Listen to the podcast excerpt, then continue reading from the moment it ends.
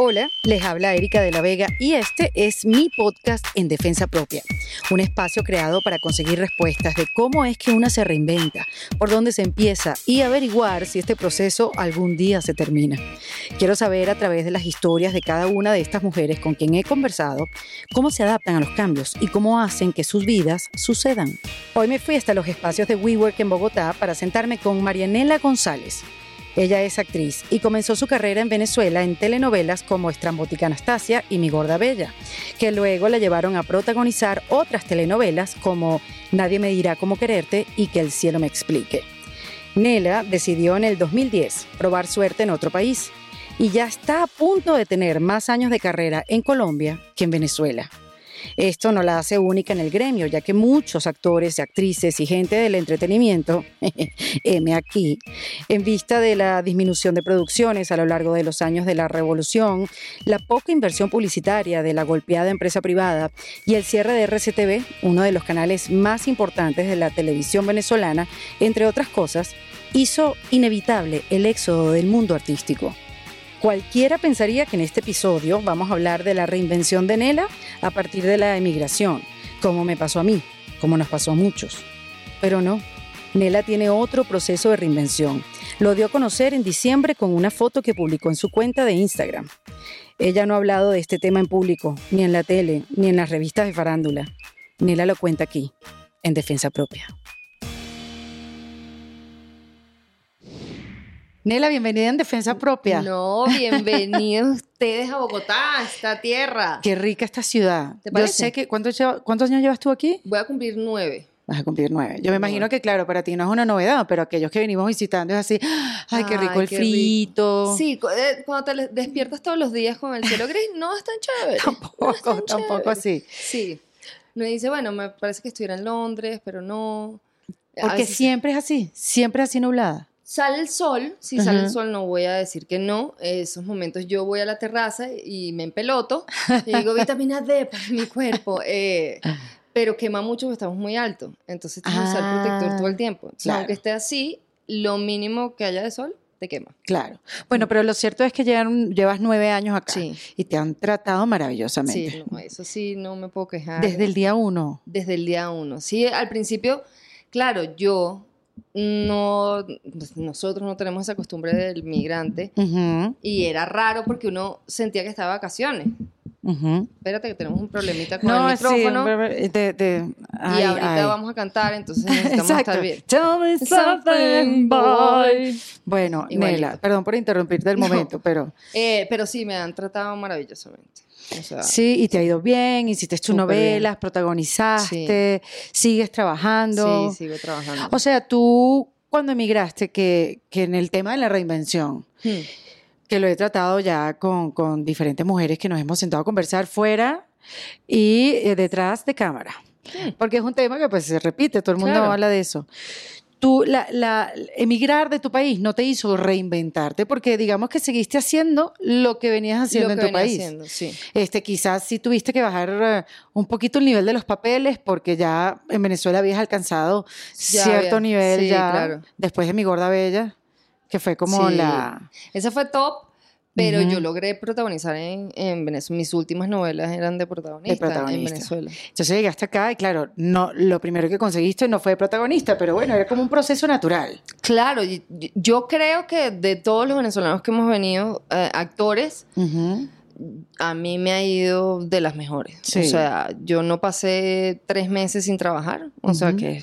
Además que llegaste en un momento donde tampoco había muchos venezolanos. No, exactamente. Te viniste, tú te viniste, como que tú fuiste el, primer grupo después de Rudy Rodríguez, que Rudy llegó Exacto. aquí 25 años antes. Exacto, de Coraima. De Exactamente. O sea, tú fuiste parte de ese grupo que vino después, hmm. porque antes no se iban las actrices de Venezuela. ¿Pero por qué? Era que si María Conchita Alonso, hmm. Rudy, Grecia Colmenares, Catherine Fulop, que se fue por amor, y Grecia también, hmm. pero mm, casos muy contados. Sí, hasta que vino el problema político en el país, y entonces ahí sí se empezaron a mover, que inclusive muchos se quedaron por muchos años más y ustedes fueron como el primer grupo. ¿Tú te viniste con quién? Yo me vine... Eh, creo que de esa tanda me vine yo primero. Morales. Johanna se vino primero, justo un año antes, ella tiene 10 años, o sea, ella va a cumplir 10 años, yo tengo 9. Eh, Luciano creo que se había venido entre esos dos años, estuvo poquito y, se, volvió, y se regresó. Eh, Abril también se vino, ella ahora está en México. Alejandro Otero. Creo que nos vinimos un grupito, pero no éramos muchos. No éramos muchos. No éramos muchos, la verdad. Y no era un lugar como muy Bogotá no era algo que, que, la gente, así como los actores, el gremio elegía. Elegían quizás México o Miami. Miami, sobre todo Miami y, y México. México en ese momento era bastante difícil entrar, no está como ahorita. Ahorita están haciendo un montón de cosas y, está muy abierta la producción. Eh, pero yo, mi, o sea, mi decisión personal fue porque yo no quería irme tan lejos de Venezuela, porque mi mamá estaba allá, mi familia estaba allá, mis amigos estaban allá. Y dije, bueno, hora y media. Eso, me eso es mismito, claro, claro, claro, eh, y me encantaba lo que estaban haciendo de producciones. Además que tenía el contacto de una gran manager, que es mi manager.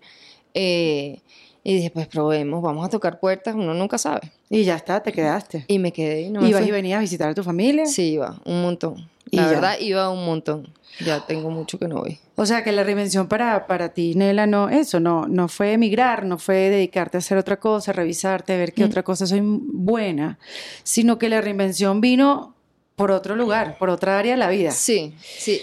Más allá del acento, que obviamente uno le toca como, como cambiar. Adaptarse. Ahora ya no me dice, pero tú no hablas venezolano, tú no hablas colombiano, entonces no sé quién soy. no sé quién soy. ¿Qué idioma eh, hablas? Sí, eh, pero sí, yo hablo con colombianos y me toca hablar colombiano cuando estoy trabajando. De hecho, cuando hice comandante, fue muy estresante porque tenía que hablar venezolano y no podía. Entonces teníamos que juntarnos. No podía, no podía porque no me salía. llevabas tantos años que no hablabas venezolano con el acento venezolano. Sí, nos juntamos venezolanos, hablamos venezolano, pero pero nos teníamos que juntar los que grabamos de Venezuela, como háblame, háblame, háblame. O los que acaban de llegar de, de, Caracas. ¿No te pasa? Yo cuando trabajé en Argentina haciendo Latin American Idol, que estás rodeado de argentinos y ese acento a hablar así. Ese acento es demasiado pegajoso, una cosa. Entonces me venezolanicé más todavía. Entonces Lo sí, era como empecé a usar palabras que normalmente no usaba y empecé a decir chamo, chévere, que chimbo. O yo chamo, el chamo. A veces me dicen, ¿cómo se dice tal cosa? Y yo ya no me acuerdo. Ya no y me da ganas de llorar porque como estoy perdiendo yo, sí. pues lo que soy. Pero es eso, como pegarse más todavía lo que puedes para, para Pero no, no puedo porque para trabajar me toca hablar colombiano. Claro. Y ahorita que mencionaste El Comandante, que fue como una, fue una serie que se hizo de Chávez, que se vio por Latinoamérica, como que por cable, después aquí, sé que en Colombia se vio en, RCN. En RCN, en Estados Unidos se iba a ver y no se vio. fue un poco accidentada, ¿no? Fue bastante accidentada, Era la historia de Hugo Chávez Frías y... Y qué difícil porque además tú hacías un papel de periodista que tenía... Que lo tenía que besar que tenías que besarlo. Yo creo que esa fue mi mejor actuación. Porque yo lo miraba con deseo. Porque es impresionante que una historia te toque tan, tan no, era, cerca. Era horrible. De verdad, o sea, agradezco mucho la oportunidad y fue un momento además de mi vida eh, súper importante. Pero, pero el trabajo, el esfuerzo que yo tuve que hacer para salirme de mí y ponerme en los zapatos del personaje era muy heavy. O sea, realmente era muy fuerte. Y la pasamos súper bien y me encontré con venezolanos que, que, llegaron justo para hacer eso y fue maravilloso. Pero, pero tuve que grabar escenas muy duras que me llevaban a lugares súper dolorosos. ¿Y no crees tú que, claro, es que era doloroso verla? Yo me acuerdo que hay varios capítulos y yo decía, yo no puedo ver algo que no ha pasado todavía, porque aunque estaba contando la historia de mm. Chávez cuando hizo la intentona golpista en el 90 mm. y qué sé yo, cualquiera, y cuando llegó al poder, 92, exacto. Y cuando llegó, es que ya son tantas fechas. Sí, ya es como, no patrias, para mí. No, cero. En el 98 llegó al poder con las elecciones, entonces todavía siguen dando la revolución sigue andando, no, sigue destruyendo esta revolución bolivariana. Y entonces es ver una, ¿cómo le dicen? Una biopic que le dicen ahora, como un documental de algo que todavía está pasando. Sí, además era como, era la historia de Chávez, pero ficción. Y yo, como así ficción? No entiendo qué parte es ficción porque estoy haciendo exactamente lo que pasó. Obviamente cambiaban muchas cosas, cosa que me molestaba porque es que eso no fue así, yo lo viví. Eh, entonces era como poniéndonos de acuerdo todos cómo íbamos a contar la historia. Claro. Eh, en ningún momento querían como de una vez ponerlo como el demonio que fue. Nosotros queríamos, obviamente, Claro. demostrarlo así, pero, pero también tenemos que contar una historia. Y pues él no nació siendo demonio. Claro. Pero bueno, eh, sí fue complejo. Difícil. La verdad. Muy. Bueno, y entonces, Nela, nosotros nos vimos hace, en el 2016. Sí. Yo vine a hacer Tú no sabes quién soy yo. Ustedes fueron al show, después nos fuimos, hablamos, nos tomamos Mm. algo. Sí. Y bueno, uno aprovecha esos, esos viajes para reencontrarse con tanta gente que en el día a día antes uno lo, lo- nos veíamos con regularidad. Sí, claro. ¿Verdad? Y que y, y uno aprovecha como que, bueno, vamos a sentarnos, vamos a hablar, porque uno nunca ¿Qué más sabe. de tu vida? Sí. Exacto. No sabemos cuándo nos vamos a volver a ver. Sí. Y no por esto quiero sonar fatalista, sino que es una realidad. Y mm, bueno, recuerdo que nos vimos esa vez, no, no nos vimos más. No. Este, te- nos empezamos a seguir como en Instagram. Eh, conocí a Amalia Andrade en esa época que Amalia recién sacaba un nuevo libro, me la presentaste, me hice fan de Amalia, ya va por el segundo. Eh, Tercero. tercero, exactamente. Eh, eh, conocí como su, su primer libro, como que bueno, ahí estuvimos como un grupo y ya está, nos empezamos a seguir en Instagram y bueno, Nela para allá, Nela para acá, qué bueno que re- reconectamos, nos escribimos de vez en cuando, Mm. hasta que en diciembre de este, del año pasado, 2018, 18. publicaste una foto donde, bueno, muchas de, las personas que te conocemos, mm, no tanto como la, tu, tu círculo real cercano, Pero de hace muchos años. de hace muchos, Muchos. años, exacto. Nos sorprendimos, pero en mi caso, gratamente, por publicaste una foto que tiene que ver mucho con tu vida personal. Mm. Y la historia es buenísima porque Nela publica la foto teniendo un pensamiento en la cabeza, pero después se da cuenta de lo que hizo. Cuéntanos lo que pasó. Sí, la verdad era, nosotros los venezolanos celebramos mucho el espíritu de la Navidad. El 21 de diciembre. El 21 de diciembre, que es un día como para dar las gracias y, ay, ya voy. todo, todo bien, todo está bien. Eh, y me acuerdo que Amalia estaba en Cali con su familia yo estaba con mis amigos y, y Amalia jodiendo me dice, voy a publicar esta foto y yo, ah, sí, claro. Y la publica. Amalia es su pareja. Sí, Amalia. Para aquellos Andrade. que no, todavía no saben. Pero ya, Sí. o sea, hay otros que saben, pues ya vieron la foto. Sí, hay muchos que ya saben, exacto. pero bueno. Entonces, eh, me dice, voy a publicar esta foto y la publica y yo, con unos cuantos vinos encima, eh, me quedo así como, uy, bueno, esas son sus redes, que eso te iba a hablar un poco también, que parte de reinventarse, no sé para ti, pero para mí lo de las redes sociales, nosotros no, yo no, yo no empecé a trabajar en este medio con redes sociales. Bueno, es que el ejemplo perfecto es la vida tuya y la de Amalia. Amalia se ha hecho conocer Por sus redes dado- sociales. Claro, y, O sea- y, nos- y tú no. Y yo no. Entonces para mí es bastante complejo todo lo de las redes sociales. Para mí es como, ay, voy a publicar qué rica está esta comida o qué rico la estoy pasando con mis amigos. No, Sí. son 250 mil personas Exacto. o más. O Porque más. es un perfil abierto donde puede verlo todo el mundo. Claro. Pero bueno, continuando la historia, entre los vinos veo que publica y me dice una de mis amigas, esa historia también es tuya. Y yo, bueno, sí, sí, yo sé que también es mi historia, pero ajá. Sí, pero es que me parece que deberías empoderarte de eso.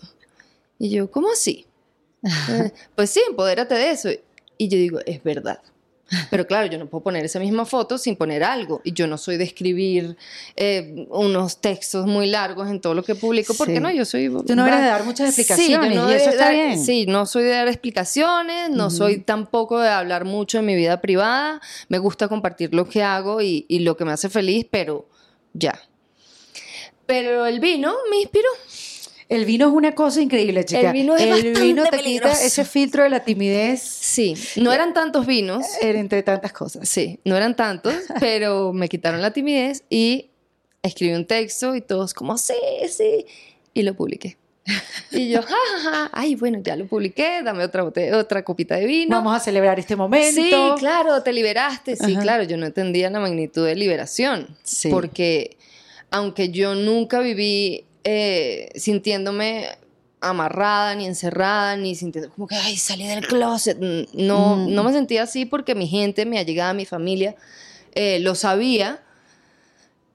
Pues había mucha gente que no, habían amigos que no, había hasta parte de mi familia que no sabía porque no, no tengo comunicación con ellos. Y cuando me doy cuenta y me acuesto en mi cama en la noche y veo los likes y los Y comentarios las de la gente, reacciones. dije, ups, ¿qué he hecho? y yo, esto ya se fue. Claro, porque tú lo hiciste como manera de, esta es parte de mi historia, y era una cosa también como para decirle a Amalia, yo también la voy a publicar. Sí, y yo también Y- siento esto por ti y también le doy gracias a la vida por ti. Exacto. Porque hoy en día tú eres mi presente y eres mi felicidad. y eso era lo que tú tenías en la cabeza, publicar Sí. la foto por Amalia para que vieras que no importa nada, o sea, ¿por qué Sí, no lo voy a como, ¿por publicar? qué no? Este, listo, y era como un regalo hacia ella y Hacia ella ti. específicamente, no hacia nadie más. Y obviamente cuando tú te cuestas en la cama y dices, ¿qué? Pánico. Ataque de pánico literal. Yo dije, ay carajo, ¿y ahora qué? ¿Qué hice? Y dije, no, bueno, tranquilo. Es diciembre, la gente no está muy pendiente, esto va a pasar. Obviamente uno lo primero que hace es preocuparse por el trabajo. La gente de mi trabajo pues también sabía, porque yo no iba escondiéndome por la calle, tampoco es que me voy dando besos por la calle, pero. Era libre de sentir y hacer lo que yo quería y ser feliz con la persona que yo quería. Pero sí dije, y ahora no voy a trabajar. ¿Y ahora qué voy a hacer? Bueno, porque te voy a decir una de las eh, razones del por qué muchos hombres y mujeres sí, lo ocultan. que, exacto, que lo ocultan es porque tienen miedo, sobre todo en el mundo actoral, en este Mm. medio, es porque me van a juzgar, me van a ver Mm. de cierta manera, no me van a dar más papeles o me van a encasillar en un papel Claro. y, y se me va a limitar un poco el campo de trabajo. Sí, es que uno lo piensa literal. Ujú. Eh, y me parece tan tonto porque es como, precisamente somos ah, actores para interpretar algo que no somos. Entonces, ¿qué importa con quién esté yo hoy en día si mañana puedo ser de monja? claro, Mañana puedo ser asesina. Y eso es lo más rico de mi trabajo. totalmente. es que sí. salgo de mí para darle vida a otra persona.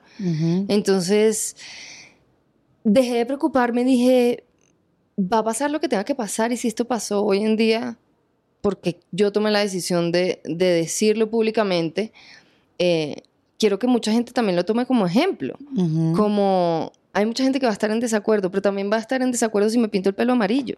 Ujú. Entonces siempre te van a criticar. Lo importante es que tú estés conforme y feliz con lo que eres sin, si no le estás haciendo daño a nadie. Claro. Entonces yo hoy me siento feliz de estar con Amalia. Y te limitó a nivel laboral. No, me salió trabajo a, a las semanas. O Al sea, contrario. era como, sí, el universo se mueve de unas maneras que, que uno no lo controla. Claro, porque yo siento que, que en el momento que tú empiezas a sentirte cómoda con tu propia vida Hmm. y que ya, que ya todo el mundo lo sabe, pues también hay eso, hay como una liberación, te sientes mejor con, con tu propia vida. No Y sabía que había una brillas molestia. distinto, Exacto. sí. Pero me da mucha risa también porque la gente dijo como tomó la decisión de salir del closet y no fue por tomar una decisión de salir del closet. Yo no lo hice saliendo del closet porque, insisto, yo no me estaba escondiendo. Eh, simplemente lo hice por Amalia porque era un regalo hacia ella y me di cuenta que esto iba a ser también un regalo hacia mí. Claro. Que aunque no me estuviera escondiendo, voy a poder demostrarme como soy. A lo mejor mañana estoy con Amalia, no lo sé. Pero hoy en día quiero mostrarle a la gente que se puede estar con la persona que quieres estar, sea hombre, mujer, sea lo que sea. Además, Amalia es una mujer increíble. Sí, es increíble. un personaje, la Sí. verdad. la verdad. Ahora, em, yo, o sea, yo me pregunto en qué momento haces el cambio, porque haces el cambio y no, y no quiero sonar pacata ni, o sea, más, que todo voy a sonar es ignorante, Mm, mm, porque es algo que yo no he vivido. claro. Pero ¿en qué momento haces, haces como un cambio? ¿En qué momento te das cuenta que, que en ti dices Hay unos sentimientos hacia, hacia alguien una mujer y no hacia y no hacia un hombre porque bueno tú tuviste tus novios los conocimos Claro, además eran, sí. eran novios que trabajaban contigo y bueno después Mm. obvio de pasar tantas horas juntos conocimos varios de tus novios en qué momento pasó ese ese clic en qué momento tú misma en el espejo dijiste qué me está pasando Crisis de los 40, no mentira. mentira, no, eso fue antes de los 40. Eh, ¿Sabes que no lo sé? Yo creo que fue una mezcla de. eh, obviamente, vivir en una tierra que no es la tuya te hace, te hace falta como esa raíz. Eh, luego de la muerte de mi mamá, ahí sí quedé, pero como flotando en el aire, porque el- la mamá de uno es lo que te trae a tierra. Claro, es a la que le preguntas Sí, absolutamente todo, la consultas todo. Sí. Eh, y yo sí me quedé como muy, muy, muy perdida. Fue un momento muy duro para mí que creo que todavía estoy trabajándolo. Eh, y mi tía me dice algo que, que a veces me da rabia otras veces me digo, tiene razón. Y me dice, tú buscaste simplemente alguien que te diera amor. Buscaste ese, como resguardarte y, y buscar esa raíz y ese hogar. Yo creo hoy en día el hogar es donde esté uno, indiscutiblemente. Ujú. Pero, pero sí necesitaba sentirme en casa, aunque mi casa estuviera lejos. Y, Sí, que necesitabas sentir que pertenecías a algo. Algo. Que ya, ya, Exacto. esa, ya esa pertenencia, cuando tu mamá se va, pues a, qué, a- Claro. a, dónde Y ojo, no estoy diciendo tampoco que Amalia es mi figura materna porque estaría un poco enferma. Eh, pero. Menos mal que pero- aclaraste, porque yo sí, pensaba que te ibas para allá. Sí, no. Eh, pero sí, Amalia me hizo sentir que, que estaba en casa, que estaba a gusto, que me sentía bien y, y no me chocó darme cuenta que era una mujer. O sea, empezó haciéndome reír porque es un personaje maravilloso, Ujú. eh, que además cuando está en público y cuando está conquistando, Ujú. es como, wow. Ella es una comediante Ella escondida. sí, sí, sí, es un personaje. Y de hecho hay una historia muy chistosa cuando nosotros nos empezamos, nos conocíamos, eh, ella me empezó a seguir por Instagram, eh, me empezaba como a poner eh, cosas en las fotos y yo, pues, ay, leí su libro, el primero, y dije, mira, esta chama chévere, o Ujú. sea, tiene talento, y me cagaba la risa. Y me escribió un día un mensaje por Instagram, por las redes, que para mí es como, ¿por qué no me llamas? Y me dice, oye, ¿quieres tomarte un café? Sí, pero es parte de la reinvención. Sí. Eh, y me invitó a tomarme un café. Yo le dije, sí, de una, pues como una amiga, normal. Y una, en una de esas salidas me dice, ¿pero tú qué crees? ¿Que yo te estoy invitando porque quiero ser tu amiga? Y yo, Mm, ¿No? Exacto, Y porque hay otra manera que, ¿cómo? sí. Y me dice, no, yo te estoy invitando porque me gusta. Y yo quedé así como, ¿Qué te parece? Claro.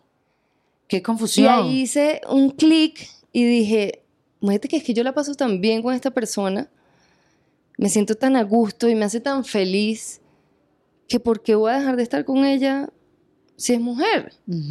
Entonces no me chocó. O sea, no fue algo... No fue algo que tú te tú misma dije, oh, no, no me llames exacto, más, que fue- me voy a alejar de este demonio. Exacto. No, cero. O sea, fue literal como me, me fui a la casa, dormí y me desperté y le escribí por la mañana. Y dice, hola. Ujú. Me dice, ah, hola. Me dice, yo no te iba a escribir más. O sea, yo no te iba a buscar más porque pues a ti te gustan los hombres. claro. Y yo, no, sí quiero que me escribas. Y empezó todo. O sea, fue así de normal Claro, y porque natural. uno se imagina ese momento como que tú contigo misma hablando, no, una de- cosa. sí, terapia, no. de Cero, terapia, cero. autoterapia, además, Sí. que estoy haciendo? Entonces, Sí. echar para adelante, echar para atrás, to- tomar esas decisiones tampoco son difíciles, es tam- tampoco es un proceso fácil. Entonces, Mm. ¿sabes? Uno siente que puede ser de esa manera, pero mira, como lo está Pero a mí no me pasó. Ojo, debe haber personas que sí es muy chocante y debe ser muy que nada.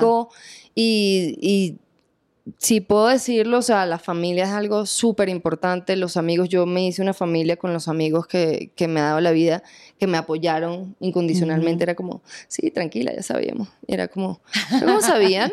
¿Cómo sabían si yo no sabía? ¿Cómo, cómo? esto? Sí, y era, y pasó así. O sea, fue así de sencillo. Me apoyaron muchos y sí. Y aunque no te apoyen, Exacto. aunque no te apoyen, aunque la gente no te apoye, si tú, si eso es lo que tú quieres, a lo mejor te equivocas mañana, a lo mejor cambias Ujú. otra vez, a lo mejor mañana estoy con un, un hombre, no lo sé. O sea, mi Ujú. propósito hoy en día es hacer una familia con Amalia, casarnos, hacer una familia Ujú. eh, y estar hasta viejita, pero pues, ajá, uno nunca sabe qué va a pasar. No, y tú sabes que a mí me llama la atención, Nela, porque hace, hace el año pasado te operaron de un Mioma. mioma que es una pelota gigante. Es un tumor benigno, sí. O un tumor benigno, pero era Sí. grande. Era muy grande. Era como una toronja Qué en el útero. Sí. Bueno, gracias a Dios, ¿no? Que, sí, que no, lo que lo descubrieron y no, y no era nada como muy malo, se complicó, pero no era en teoría el diagnóstico no era nada malo. Claro. Supe esto porque tú lo hablaste en los medios y, y me llama la atención porque tú decías que tu mayor temor era que te tocaran el útero. Claro. Porque tu, tu deseo más grande es ser mamá. Es ser mamá, sí. Este, bueno, gracias a Dios, tu el útero de, Está de Nela bien. está ahí. ¿Está bien? Nela puede ser mamá en cualquier momento. Bueno, me está pasando el tren. Pero no, tranquila. chica, estás en edad. Sí, está Estás bien. en edad, está bien. Sobre todo cuando tengas 60 y el carajito corriendo, ¿verdad? ¡Mira! Sí, trata que sea una niña para que no sea tan, Ay, sí, por favor. Sí, pero es que estoy segura que me-. Eso lo hablamos mucho con Manuel. Nos va a salir una niña y me dice, mami, ponme morado, ponme lazo. Coño, la madre. Sí, complicado. bueno, alguna de las dos va a tener que aprender a hacer lazo. Sí. Sí, Bueno. ahorita los vienen, ya vienen hechos, simplemente se los tienes que pegar. Sí, lo, el, pro- el problema es que no se lo quiero comprar. Ese es el problema. Ese es el, pero bueno. Pero sabes que me llama la atención porque después que supe bueno, si para ti siempre ha sido como muchas de mujeres que nacemos y tenemos esa historia en la cabeza porque nos las meten también y no sabemos Sí. que hay otra alternativa. O sea, nacemos con que esta es la estructura familiar, Sí, nos tenemos que, enamorar, con un buen hombre, de- tener hijos. Claro, quizás hoy en día no, porque la información está súper más accesible y quizás ya Porque los niños de ahora, exacto, Mm. y los videos de YouTube y todo Mm. ya, ya, te lo digo por mi hijo, mi tío, mi hijo sabe cosas que yo no sé, no se lo explicaron en el colegio, se lo explicaron en YouTube Que es fuerte, ¿no? y, y ve noticias y sabe lo que está pasando en el mundo, Sí. eso no antes no, Eso nosotros no miedo, ¿eso no teníamos idea. A mí me parece que es, es bueno. no- porque a mí me parece que Matías está súper informado. Lo que tienes que decirle Poner cosas límites, antes, ¿no? sí. Ahí se me fue el anillo. No me estás regalando de decir, ¿viste? Exacto, te un anillo. Palabra cierta. Carajo. Mira, no, entonces no, a mí- o sea, me parece que ni muy, muy, ni tan, tan. Hmm.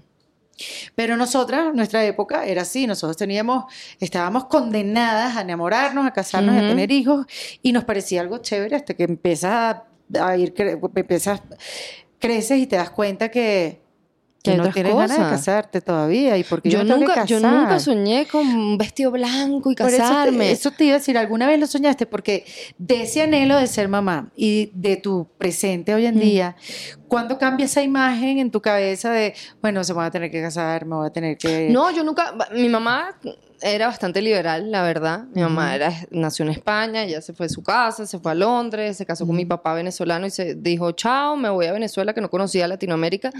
Era un poquito rebelde, eh, pero ella era muy liberal y nos dio bastante libertad a mi hermana y a mí como para tomar nuestras decisiones. A mí nunca me impusieron como, bueno, ¿cuándo te vas a casar? O porque de hecho yo tuve novios que me habían pedido matrimonio y yo decía, no quiero, porque es que no quiero en este momento. fuerte, pobres señores. Sí. Los hombres se deprimen mucho cuando le dices que no quieres casarte. No, imagínate cuando se enteraron que estoy con una mujer. ¿Qué pasó cuando se enteraron cuando tú estabas con una No, mujer? la, la mayoría de las parejas que he tenido hombres, eh, los mensajes eran súper bonitos, o sea, deseándome lo mejor. Siempre he mantenido buena relación con mis exnovios, Ujú. entonces eh, creo que todos se alegraron un poco de Que de que fuera feliz, feliz. claro. Sí, exactamente. Igual que, que mis amigos y mi familia. Eh, pero sí, también pensé en ellos cuando me acosté esa noche. Dije, ay, mierda, pobrecitos. No es por ustedes, no, ustedes no hicieron nada mal. Exacto. No tiene nada que ver con ustedes. Porque uno se empieza a preguntar, claro, y además que uno tiene esa capacidad de tomarse todo personal. Claro. O sea, Sí, uno lo sí, trabaja sí. en la vida para no tomarse tantas cosas personales, pero, Pero- sí. Pero a lo que voy con esto es que no, yo no soñaba con casarme. Creo que me casé muchas veces en muchas novelas. Cada una me casé como cuatro y dije, o sea, no, Qué bueno, ya yo me casé. ya yo me novela. casé muchas veces, sí. Eh, y lo de ser mamá se me despertó también haciendo una novela como a los 30, Ujú. o sea, a los 28, 30. Tampoco yo me soñaba con tener hijos y de repente fue, tuve una novela que tenía un- una hija y dije, ¿será que yo quiero hacer esto? Y dije, sí, me provoca. Y sí Mm, quiero tener algo, o sea, una parte de mí Claro.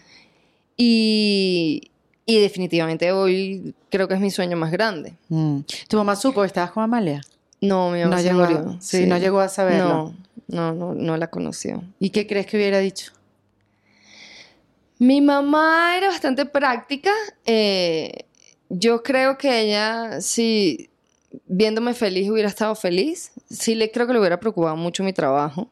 Eh, pero también estamos hablando de una señora que, pues, que viene de un pueblo en España, como a mis tías. A mis tías también les preocupa mucho mi, mi parte laboral. Eh, y pues no fue algo fácil de digerir. Fue como, bueno, sí, pero bueno, con tal de que estés bien, no queremos que te vayan a joder. tranquila que yo estoy feliz y simplemente quiero que lo sepan. O sea, quiero compartirlo con ustedes que son mi familia. Pero estoy segura que se hubieran llevado muy bien, la verdad. Y que hubiera estado feliz por mí. Y sé que está feliz por mí. Claro, totalmente. Ahora, lo que dices con el trabajo, tantas oportunidades que hay ahora, digo, tantas producciones que hay con, con todo lo que está haciendo Netflix y todas estas plataformas que se están abriendo, ni siquiera por nombrarte a Amazon, sí, no. sino por nombrarte hasta mismo YouTube, exacto hay como mucha más variedad de personajes para las mujeres hoy en día. Sí. O sea, hoy en día no es que hace de la, la, la mujer, la que se enamora, la protagonista y la villana. Hay una... A mí me, a mí me preocupó cuando llegué a, a Colombia que, claro, vengo de Venezuela a protagonizar eh, lo primero que hice cuando llegué aquí fue un personaje en Los Caballeros que era bastante grande porque normalmente los caballeros eh, las prefieren brutas. Uno entraba por capítulos y ya. me salieron como seis capítulos. Era novia de Juan Pablo, entonces era maravilloso. Ser eh, novia de Juan Pablo es maravilloso. Es maravilloso, sí. Juan Pablo Raba. Sí, Juan Pablo, sí, obvio. y después de eso, me salió protagonizar La Traicionera, que yo era realmente nadie en Colombia. O sea, habían visto mi gordabella, pero no asociaban que era yo. ¿Y cómo te sale eso? ¿Un casting? Casting. Fue un casting, esas cosas del universo. Eh, hice el casting, lo había hecho ya muchas De hecho, hice el casting, hice dos castings para otro personaje. Y cuando me llaman para hacer el tercero, me dicen, no, es que te quieren ver. Y yo, miren, si ya no vieron lo que querían, o sea, no lo tengo, porque es que si no vieron en dos castings lo que están buscando, no lo tengo. No, es que te quieren ver como la protagonista. Y ahí sí me fui de culo. Yo, ¡ay Dios! Eh, y protagonicé La Traicionera. Y, y, a lo que iba con esto es que uno se preocupa mucho porque dice, ¿y ahora qué? y, y de aquí para dónde voy?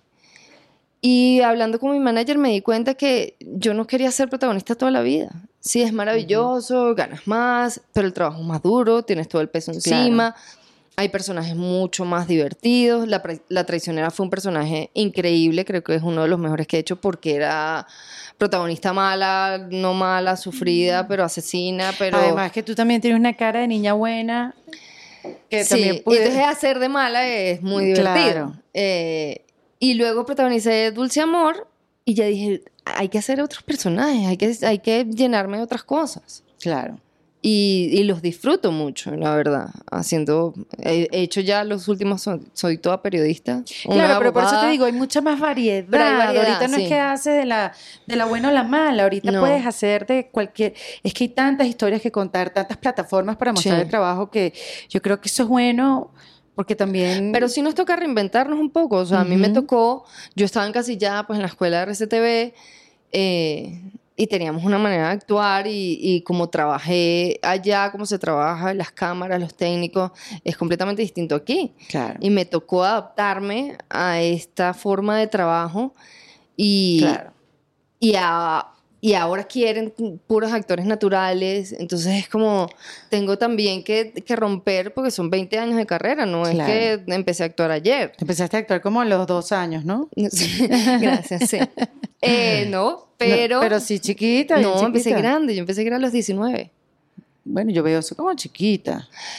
Pero es que hay ni, o sea, sí, hay, gente que, de los seis años están, o sea, Danielita desde que era Pero es Danielita, que hay una. Danielita, Danielita Alvarado, nos estamos refiriendo a una actriz venezolana. Que es maravillosa. Sí. Pero sí, hay muy pocas como ella. Eh, y eso, yo empecé como modelo. y a mí me decían actuar, yo, ¿qué? No, yo sufro de miedo de cine, y eso no me gusta. Y mírame aquí. Porque eres una persona súper tímida. Soy muy tímida. ¿Y cómo hiciste para dominar esa timidez, Nela, a lo largo de los años, de la vida? Yo creo que fue, todavía no lo he dominado. Eso Sigue estando ahí. Sí, está ahí, presente en mí. Eh, por eso es que no lo estoy viendo mucho, porque yo sé que están ahí viéndome y me estresa.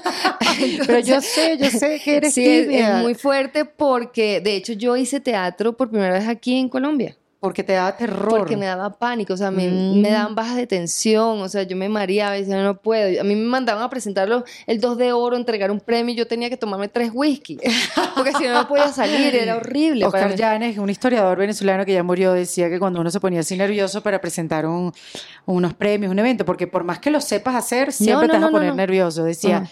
Échese dos palos de ron, diga dos groserías y eche para adelante. Así.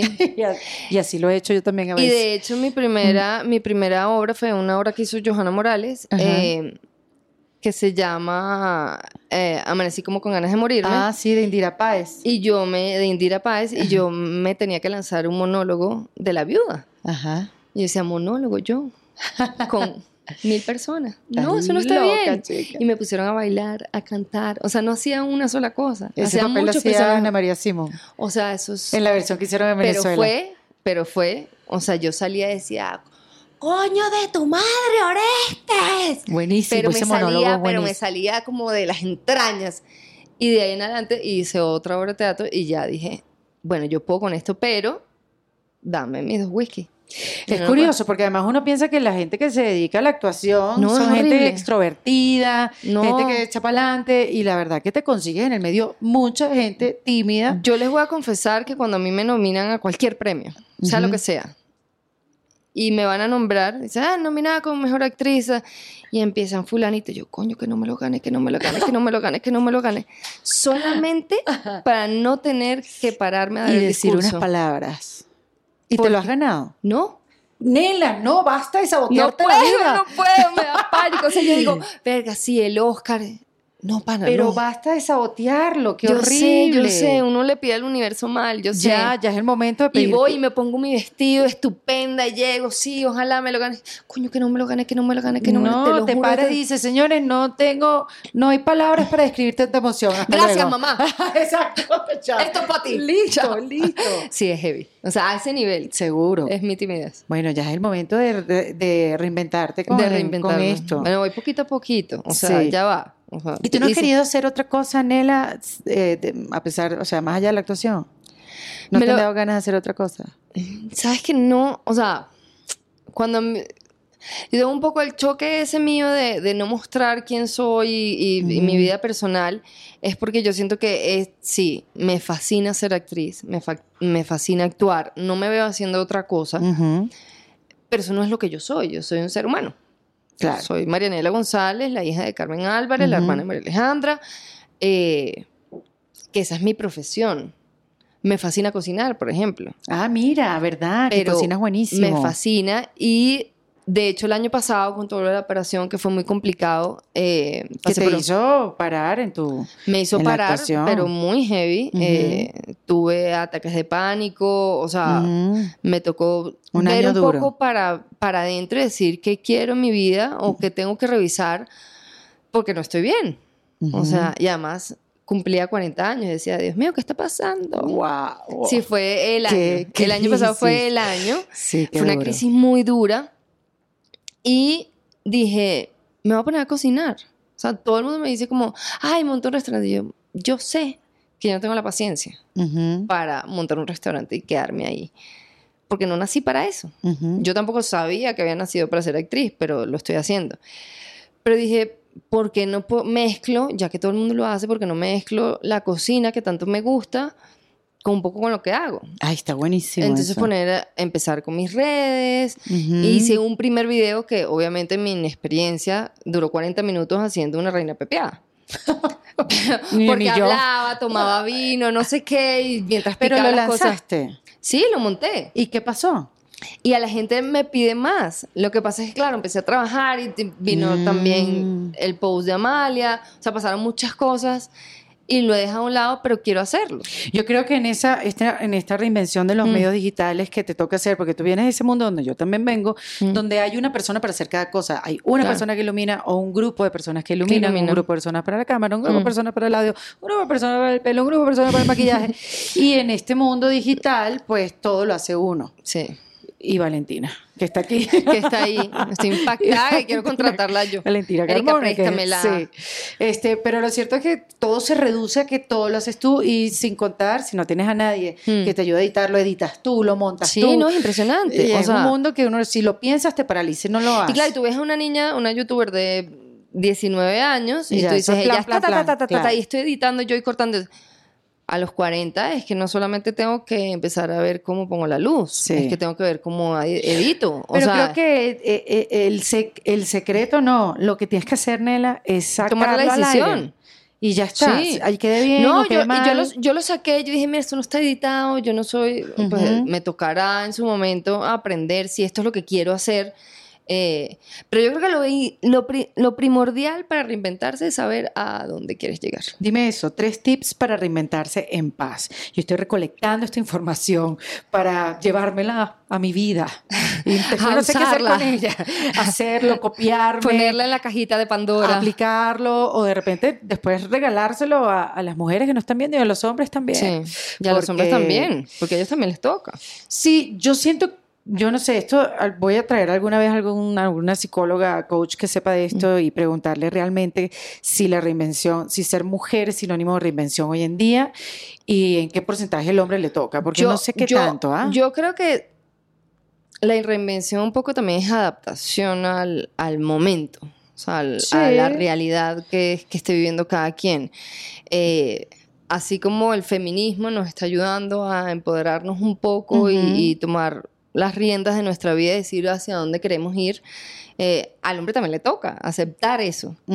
Entonces también él tiene que adaptarse, yo creo que él va con la marea, o sea, o nos reinventamos todos y aceptamos la realidad de lo que estamos viviendo y de todo este movimiento, o es que te quedas rezagado, Sí, te quedas atrás, te quedas atrás afuera. y te quedas afuera.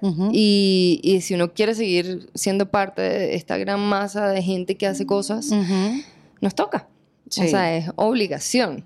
Ahora dime tres tips para reinventarse en Tres paz. tips para reinventarse en paz. Eh, yo creo que lo primero es la aceptación. Eh, aceptar quién eres, ver un poco para atrás y ver qué has hecho y qué no quieres seguir haciendo, y ver hacia adelante, a ver hacia dónde quieres ir. Eh, a mí algo que me sirvió mucho el año pasado fue dejar de vivir en el pasado y pensando en el futuro, sino vivir el presente. Entonces, ¿dónde estoy hoy? ¿Cómo logras eso? Es difícil, no, no es fácil. No es fácil, pero es decir, si estoy pensando en lo que dejé atrás y me atormenta, si estoy pensando en que eso que hice atrás no me lleva hacia donde quiero llegar, me atormenta. Y me están pasando los días y yo no estoy haciendo nada. Nada, sí. Y no estoy haciendo nada. Y Eso sentí asfixia. con toda la operación y los ataques de pánico que yo me quedaba ahí, Ujú. estancada. Y decía, no puedo porque es que estoy dejando de vivir el presente. Que, que mi mamá se murió, que tuve que dejar a Venezuela, que, que entonces estoy con una mujer y, y ¿cómo, cómo voy a trabajar. No. Hoy estoy con una mujer, estoy feliz, soy actriz, ¿qué quiero ser? ¿Para dónde voy? Ujú. Ya veré, pero vivo hoy. Ujú. Entonces yo creo que no te voy a dar, un- no te voy a dar tres, te voy a dar uno solo. No Sí. me- o sea, esta es tu historia, esto es parte de lo, que, de lo que eres, son tus sueños, pero ¿qué haces hoy para llegar allá?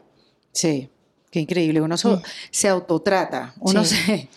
Se autosabotea. Y también, Pero, todas, las sea, anteriores. Lo que te estoy diciendo, quiero un Goya, pero me voy a sentar en ese teatro Eso y voy a decir increíble, y voy a decir, no, que no me lo gane, que no. No, Eso es increíble. dejo de vivir el momento presente. Total. Ahora, hablando del futuro, esa foto que tú pusiste en diciembre con Amalia. Fue el día que se comprometieron. Sí, no nos hemos casado. Es que, pero es que la foto Parece, parece, una sé. ceremonia matrimonial. Porque, porque me pidieron matrimonio de una forma muy, muy romántica, muy maravillosa. En la playa con un Sí. ritual y se, Amalia le hizo toda una sorpresa, Todo Nela. sorpresa, o sea, fue una cosa. Yo creo que para, para superar eso, no sé cómo nos vamos a casar, no sé, nos tocará Muy difícil. O sea, ni J-Lo vivió Sí, un no. momento así. No, no, que no, ella o sea- le dieron, le pidieron matrimonio en la playa hace poco. Es verdad, es verdad, yo vi la foto. Exacto. N- Pero el ni mío fue mejor. Total, es que fue mucho más romántico. Mm. Y lo que más yo le agradezco a Amalia, que te haya pedido matrimonio en la playa y la manera que te lo pidió, porque fue como un ritual y te puso como que una cosa que simbolizaba Venezuela. Luces, eh, había flores, Sí. un libro de 200 páginas con dibujos y escritos de cosas a las que le diríamos que sí. Llevó a mis amigas de sorpresa. O sea, Que, eh, no, no, no te Y puedo lo imaginar. mejor de todo es que Amalia no se arrodilló. ¿No? ¿Por qué los hombres se arrodillan para pedir la mano? No, estábamos de hecho sentadas en el Ajá. piso. Me era, había tres, tres tarritos transparentes, una con una caja de pirulín, que es un chocolate venezolano, como para traer a mi tierra, Venezuela. En el medio había una cajita que yo no vi. Y en el otro una foto de mi mamá, que yo tampoco vi. Yo era muerta risa viendo, Con ay, el claro que sí, comiendo pancakes los domingos en pijama, sí, viajar por el mundo, sí. Y de repente, ¿te quieres casar conmigo? Claro, pero se lo hizo de 200 páginas y te 200. tardaste demasiado en llegar a esa última Sí, la- ella página. estaba muriéndose, llorando, yo me reía. Mis amigas esperándome, o sea, todo el club de la playa estaba esperando que yo leyera el ¿Te quieres casar conmigo? y dijera que sí. Claro, cuando yo levanto la cara, veo a Amalia llorando mal y me dice, yo te voy a cuidar siempre, yo traje a tu mamá y a tu país. y yo, no me dejó llorar, pero no importa, porque fue tan hermoso que no importaba.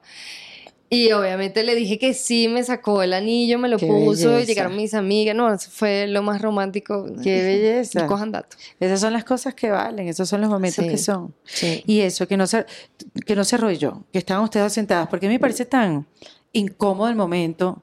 ¿Sabes? Cuando el hombre se arrodilla. Si te como no para, te para. Exacto, y tú le vas a decir que sí, y tú te agachas y él se sube, y no sabes cuándo darle el Y beso, y si le das el beso. Entonces, sí. se, se dan el beso como que los dos agachados No, en y la además, mitad. a- además, ¿por qué el gesto de arrodillarse? Es como tú me vas a servir el Sí, rey. O sea, no que- entiendo qué Yo- significa eso. tiene que reinventarse. Sí, eso se tiene que reinventar. Sí, definitivamente. Y la idea de Amalia, bueno, es un poco exigente. No, no estoy diciendo que la Sí. tomen a ella como ejemplo.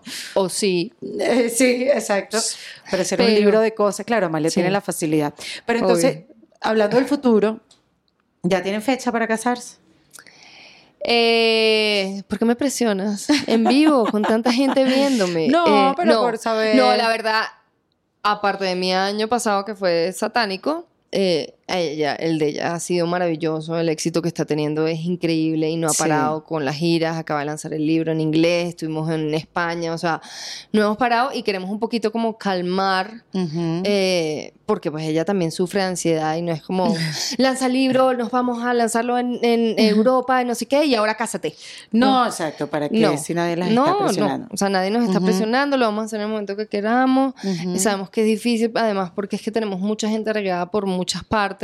Entonces hay que hacerlo con calma y queremos hacer algo no gigante. Ya, ya yo creo que después de la pedida no se puede hacer nada más grande, pero, pero sí queremos a nuestros seres queridos con Claro. nosotros.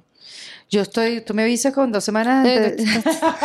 dos semanas antes yo voy. estoy aquí al ladito, yo llego. Tú sabes, Sí. cuando, cuando yo le escribí a Nela para, para conversar con ella en el podcast, ella por supuesto dijo que sí, pero yo nunca, o sea, yo le dije que iba, mira, vamos a hablar de la reinvención, esto yo lo estoy haciendo precisamente en defensa propia, por mí misma y todo lo demás, pero nunca, nunca, nunca le te quise decir, mira, podemos hablar de tu vida personal, sino bueno, vamos a ver qué, Yo se lo saco ahí después. ¿Cómo, cómo se da? Obviamente quería hablar con ella antes, Mm. cómo, cómo se sentía ella hablar. Tuvimos la oportunidad de ver. Quiero que sepas que tienes la primicia. Es importante. yo así, yo nunca tenía la primicia, ni siquiera de cuando Enrique se lanzó de presidente. Ya. O sea, ni siquiera esa. o sea, o sea, yo no sé qué hacer con la primicia. No, no sé qué hacer con esto. Porque la gente no, seguro no todos saben la historia. Nada, lo Eh, googlean después, los que no saben. googleenlo. Pero lo Eh, cierto es que Tienes la primicia. Tengo la primicia, pero no, si no la tenía no importaba. Sí, o sea, me parecía chévere conversar contigo, llevaba mucho tiempo sin verte, Mm. nos veíamos a ratico las veces que Sí. vine aquí a Colombia y nos vimos el- eh, ayer. eh, pudimos sentarnos a cenar y hablar y sí ponernos al día y qué sé yo. Y yo le pregunto a Nela, Nela, tú quieres hablar de, de, lo que pusiste, bueno, ya lo hiciste público, pero no sé si te mm. sientes cómoda.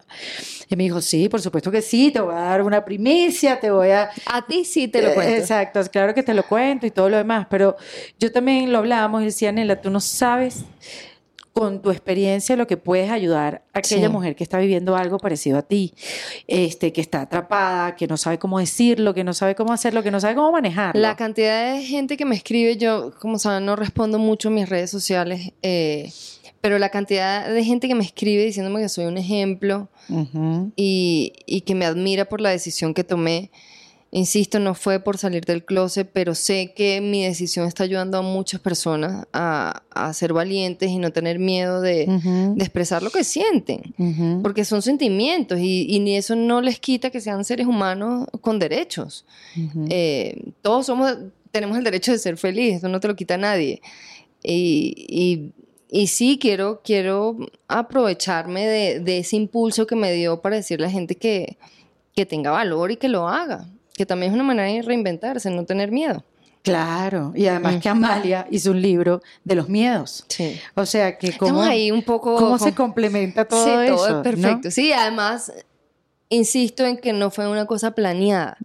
Fue una cosa que, que, pasó porque así tenía que pasar. ¿Qué le puedes decir? Eh, o sea, tienes como, mira, yo les puedo dar estos consejos, este consejo a quienes están pasando por ese momento, que no saben cómo manejarlo, que están ahogadas también, están, están atrapadas en su propia historia. Sí, hay, hay, hay ejemplos de mujeres ya divorciadas con hijos que de repente se enamoraron de otras mujeres. Sí, pero es que tengo hijos y digo, mira, el que te quiere de verdad te acepta como eres. Y la gente que no te acepte como eres, yo sé que hay eh, procesos, cada uno tiene su proceso diferente. Mm, como te digo, a, lo mejor te lo cuento a ti lo aceptaste y te pusiste feliz.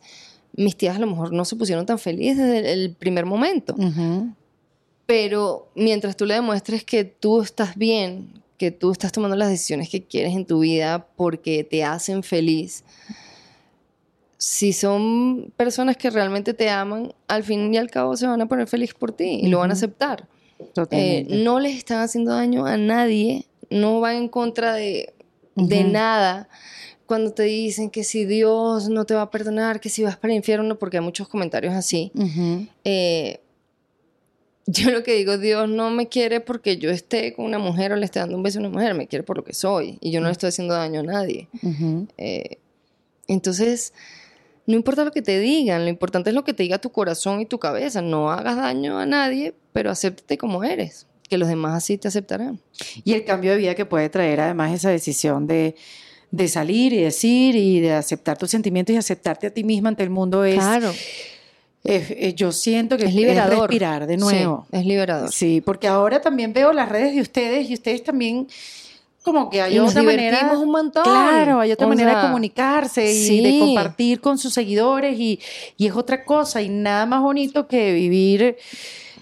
Me decían, me decían algo que me, que me chocó mucho, me decían, ¿qué necesidad tienes de mostrarlo en las redes? Y yo, ¿demostrar qué? ¿Que me doy un beso con la persona que amo? Y me dice, sí. Y yo, ¿pero eso te molesta? Y me dice, sí. Y yo, ¿pero te molestaría si fuera un hombre o una mujer? Ajá, claro.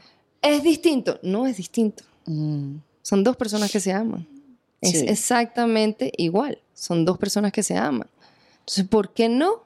Si J-Lo puede montar su foto con su novio besándose, porque yo no puedo montar mi foto con mi novio besándome. Sí. sí, sí, totalmente. Yo no estoy haciendo una barrabasada, yo no estoy ofendiendo a nadie, estoy simplemente demostrando mi amor. Nos encanta tu amor con Amalia. Yo te quiero a ti y a Amalia, las quiero mucho y sé que están muy felices. Sí. Y de verdad que gracias, de verdad, por venir a y hablar en defensa propia, Nela. Porque hay que defender. claro. Y yo me defiendo gracias a ti. Totalmente, totalmente. Sí, gracias por venir y por la primicia. Esa, no, esa te la coro en un ratico. no, gracias por la invitación. De verdad, o sea, no, no se lo contaría a nadie más sino a Erika. Eh, y, y, pues compartir estos momentos, si sean cortos, después de tantos años, a mí me llenan de felicidad. Seguro, y nos quedan, nos quedan. Eso nos da gasolina para los próximos dos años que nos volvemos a ver. No, ay, no, que sean seis meses. bueno, para el matrimonio está bien, pues. Esa, eh, ya lo sabes. Ya sí, ya sé. Ya yo sé Amor, anota Erika. Bueno, hasta luego. Esto fue en Defensa Propia, grabado en los espacios de WeWork, producido por Valentina Carmona y editado por Andrés Morantes, con música original de Para Rayos Estudios. Recuerden suscribirse y recomendar el podcast. Yo soy Erika de la Vega y nos escuchamos en un nuevo episodio. Hasta luego.